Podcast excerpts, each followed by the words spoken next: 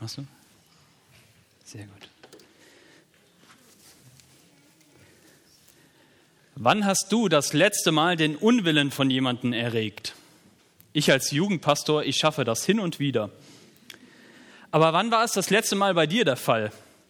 Dass deine Mama dich bei vollen Namen rief und du wusstest, oh, das gibt Ärger. Ich weiß noch, als ich jung war, lang ist es her, da gab es noch keine MP3. Aber ich hatte einen portablen CD-Spieler, den musste ich immer so ganz vorsichtig auf meiner Hand tragen. Denn immer, wenn ich ein bisschen wackelte, dann setzte immer die Musik aus. Ich liebte meine Art von Lobpreismusik und ich hörte sie immer und überall. Das Problem war nur, mein Umfeld liebte gar nicht so sehr meine Musik. Und ich kannte nur eine Lautstärke, und zwar voll am Anschlag. Deswegen höre ich auch heute nicht mehr so gut, was mir aber zugute kommt, wenn meine Mama mich mal wieder bei vollen Namen ruft. Eines Tages saß ich im Zug, völlig in meine Musik versunken. Auf einmal sah ich vor mir Menschen mit wütenden, roten und geifernden Gesichtern. Rot vor Zorn waren diese Menschen. Aber ich verstand einfach nicht, was sie von mir wollten. Bis der Zug über einen Bahnübergang fiel, äh, fuhr, meine CD kurz wackelte, die Musik aussetzte und ich sie auf einmal hörte. Ey, Alter, mach deine Musik leiser, sonst setzt es was. Ich bin damals ständig meinen Mitmenschen mit meiner Musik auf die Nerven gegangen.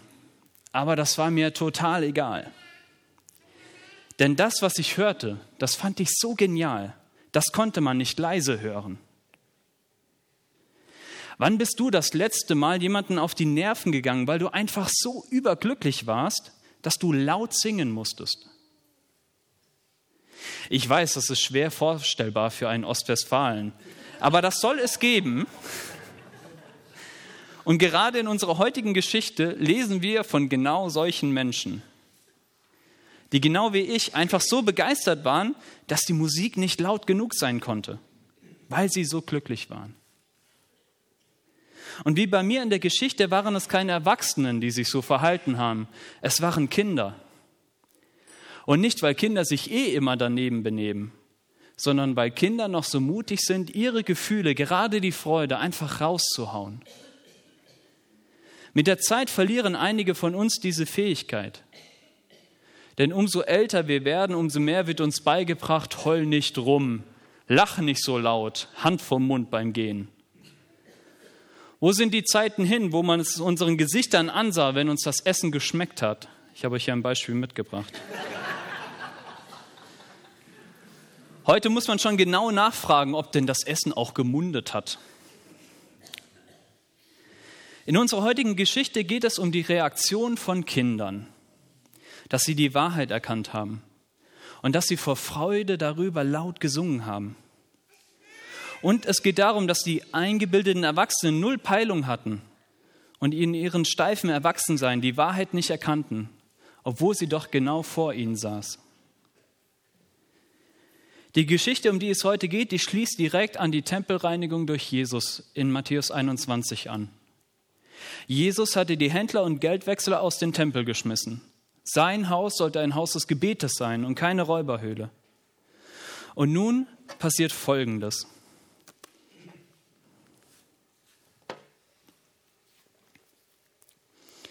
Während Jesus im Tempel war, kamen Blinde und Lahme zu ihm und er heilte sie. Aber die Wunder, die er tat und der Jubel der Kinder, die im Tempel riefen, gepriesen sei der Sohn Davids, erregten den Unwillen der führenden Priester und Schriftgelehrten. Hörst du eigentlich, was sie da rufen? sagten sie zu ihm. Gewiss, erwiderte Jesus. Habt ihr nie das Wort gelesen? Unmündigen und kleinen Kindern hast du dein Lob in den Mund gelegt? Damit ließ er sie stehen und verließ die Stadt und ging nach Britannien. Und dort übernachtete er. Ich finde diese Geschichte richtig klasse, weil ich sie mir so gut vorstellen kann. Sie erscheint wirklich vor meinem geistlichen Auge. Da sitzt Jesus im Tempel und er heilt blinde Menschen und er heilt lahme Menschen. Und die sind überglücklich über die Hilfe, die sie erfahren, die sie erfahren. Und die Kinder sind genauso fröhlich. Sie sehen, was Jesus tut, dass er sich um die Menschen kümmert, dass er sie heilt und ihnen hilft. Und sie singen und sie hüpfen vor Freude, wie wir das vorhin gesungen haben. Ein richtig tolles Bild, da wäre ich einfach gerne dabei gewesen. Doch da kommen die Spitzbärte, die Gelehrten, die richtig frommen, mit zornigen Gesichtern. Und bevor sie den Mund aufmachen, merkt man schon, jetzt wird es krachen. Ich kann mir so richtig vorstellen, wie die Kinder auf einmal verstummten, wie sie sich vor Schreck auf einmal zurückziehen. Und dann kommt der Angriff. Sag mal, hörst du eigentlich, was die Belger da rufen? Aber Jesus bleibt cool. Klar höre ich, was sie da rufen. Ich bin nicht so taub wie Bernhard. Aber habt ihr in letzter Zeit mal Bibel gelesen? Das solltet ihr mal probieren, das ist wirklich hilfreich. Und da steht ein cooler Vers, Psalm 8, Vers 3. Da steht, schon Säuglingen und kleinen Kindern hast du Gott dein Lob in den Mund gelegt, damit sie deine Macht bezeugen. Ein wunderbarer Vers. Und mit diesem Vers, der einzigartig ist im ganzen Alten Testament, stellt Jesus die Kinder unter seinen Schutz. Die Schriftgelehrten, die können die Kinder gar nicht mehr angreifen, denn Jesus stellt sich vor sie und er zieht den ganzen Zorn auf sich. Und selbst wenn die Kinder sich gefragt haben, als sie diese zornigen Spitzbärte gesehen haben, oh, habe ich vielleicht einen Fehler gemacht? Darf man sich vielleicht nicht so verhalten? Darf man nicht so frei und fröhlich vor Gott sein? Dann macht Jesus ihnen durch diesen Vers deutlich, Gott hat euch dieses Lied in den Mund gelegt. Es war genau richtig, dass ihr es gesungen habt. Ihr dürft so frei und fröhlich vor Gott kommen. Denn Gott selbst hat sich das genauso ausgedacht. Ich bin so begeistert, dass wir so einen Gott haben. Und das war für mich in den Vorbereitungen wirklich ein ganz wichtiger Punkt in meinem ganz persönlichen Glaubensleben, das zu erkennen. Diesen Gott, diesen Jesus, der sich schützend vor die Kinder stellt, der ihre Freiheit und ihre Unbeschwertheit beschützt und sogar dazu einlädt und es zum Lobpreis Gottes erklärt. Diesen genialen Gott, den will und den darf ich folgen. Und mich hat das wirklich wieder ganz neu motiviert, mich ganz und gar auf diesen Gott einzulassen. Auch all die Zweifel an mir oder auch an ihn einfach über Bord zu schmeißen. Denn so ein Gott, der sich schützend vor die Kinder stellt, so ein Gott will ich gerne dienen und will ihm wirklich von ganzem Herzen folgen.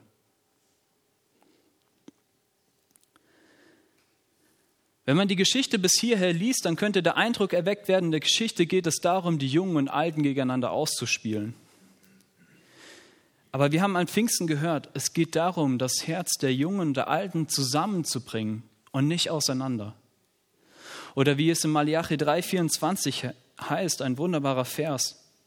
Der, also der versprochene Retter, also Jesus, der soll das Herz der Väter bekehren zu den Kindern und das Herz der Kinder zu ihren Vätern.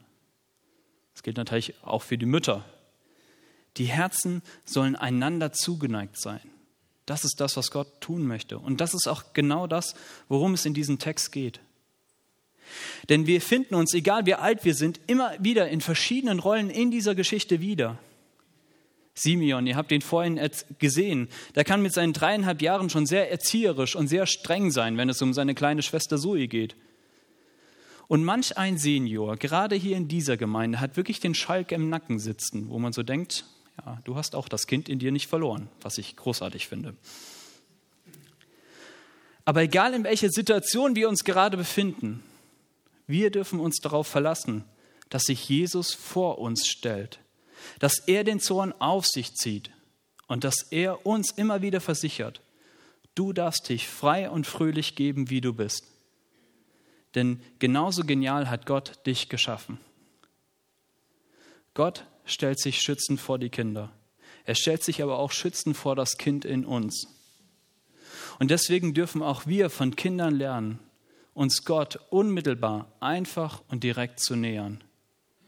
Wir dürfen von Kindern lernen, wer Gott ist. Denn nicht nur in dieser Geschichte tut Kindermund Wahrheit kund, sondern auch heute legt Gott Kindern seine Wahrheit in den Mund, weil Kinder einen direkten Zugang zu Gott haben. Ihr habt es vorhin schon gehört, in der Kinderbibelzeit haben wir die Kinder gefragt, wie würden sie Gott beschreiben? Und die Adjektive, die Wie-Wörter haben wir hier aufgehängt. Und ich möchte euch wirklich einladen, euch darauf ein bisschen einzulassen, vielleicht auch mal sich Gedanken zu machen, was wären denn so Worte, wie ich Gott beschreiben würde? Und was bedeuten diese Worte und was bedeuten sie, dass ich sie über Gott ausspreche? Das ist meine Vorstellung von Gott ist. Wir haben auch gefragt, was ihre Lieblingsgeschichten sind von den kleineren Kids habt ihr das ja schon gehört. Und ein paar habe ich euch mitgebracht. Ich möchte heute einfach die Kinder wirklich auch zu Wort kommen lassen.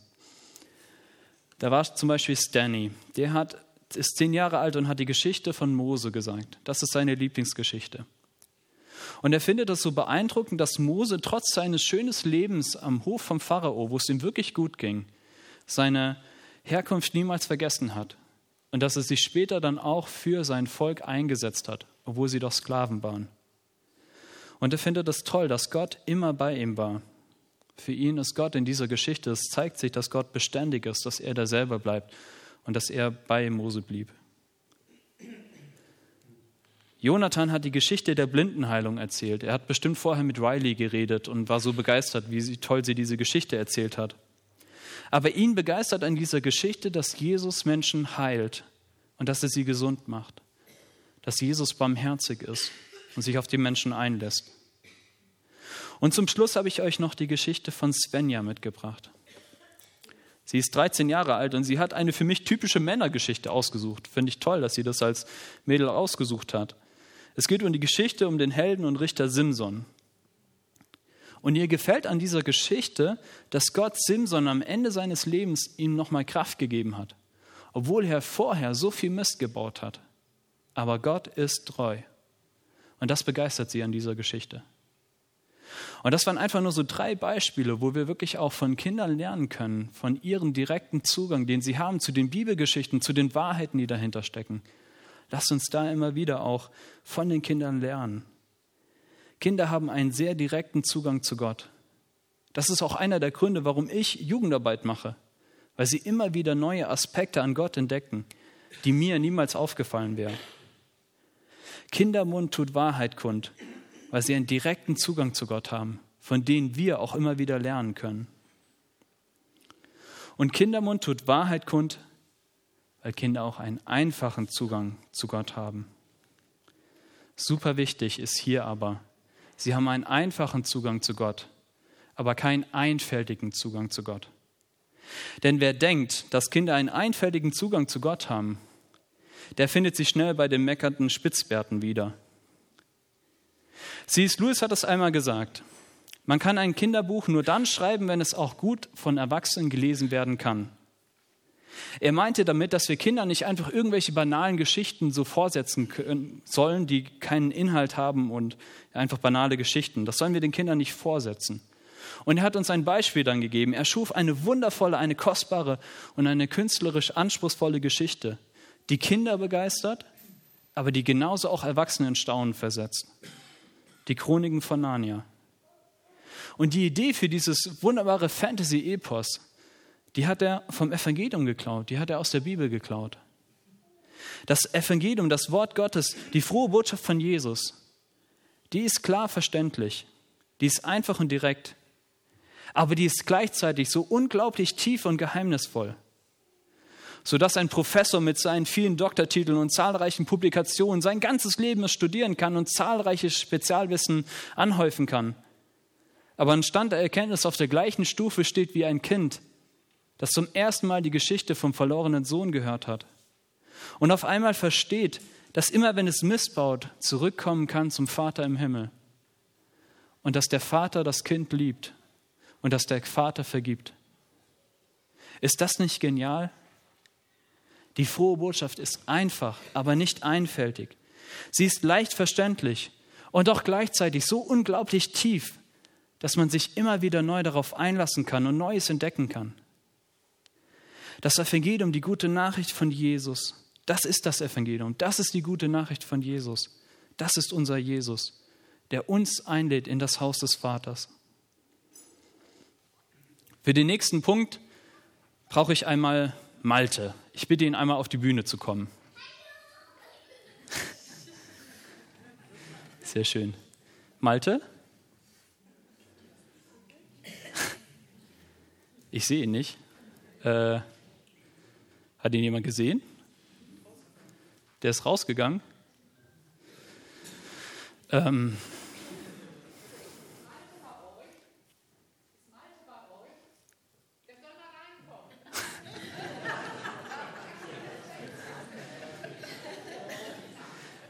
Okay. Ich weiß nicht, ob er hier draußen ist. Ähm, wir müssen, ich unterbreche einmal kurz. Ihr wartet hier.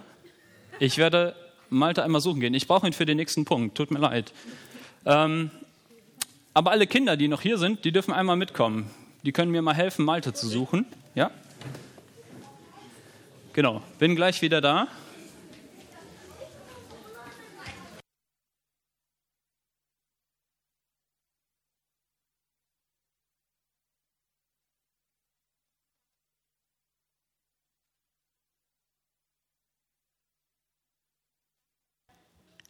Hört ihr? Ja, jetzt hört ihr mich. Mir ist eben äh, ganz kurz eine Geschichte eingefallen. Vor ganz, ganz vielen Jahrzehnten, äh, ich habe eine Freundin, die hat drei Kinder und äh, der Jüngste musste ins Krankenhaus. Ganz spontan, Blinddarmentzündung. Und gut, die Mama mit, wie das so ist und ganz aufgeregt und sie liegen da, sie, der Kleine liegt da und wird operiert einen anderen Morgen und äh, sie konnte aber nicht da bleiben. Das war ja früher noch ein bisschen anders als heute und es bestand keine Möglichkeit, die Mama musste wieder nach Hause. Und ähm, die liebe Dorothee, auch sehr gläubig und versucht ihren kleinen Sohn, ihren Felix zu beruhigen und äh, sagt, Mensch Felix, es tut mir so unendlich leid, dass ich dich jetzt alleine lassen muss. Und dann sagt dieser kleine Zwerg, der da liegt, wahrscheinlich auch aufgeregt und ängstlich, ach Mama, das ist doch gar nicht so schlimm und alleine bin ich nicht. Jesus ist doch bei mir. Das ist eine wirkliche Geschichte und das ist toll, oder?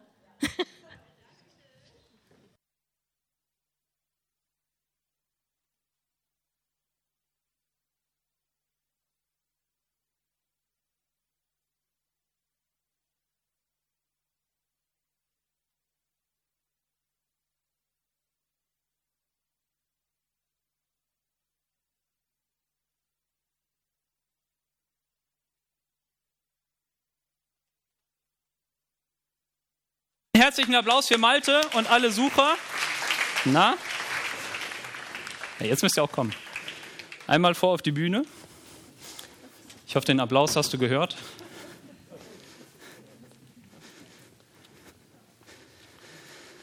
Ah, da macht man was mit hier. Ah, Malte, da bist du. Ich habe eine ganz, ganz wichtige Frage an dich. Malte, was ist deine Lieblingsbibelgeschichte?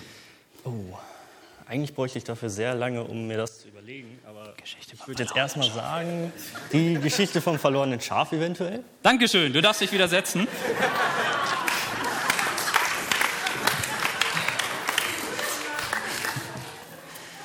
Okay, ihr habt gemerkt, es war ein bisschen abgesprochen.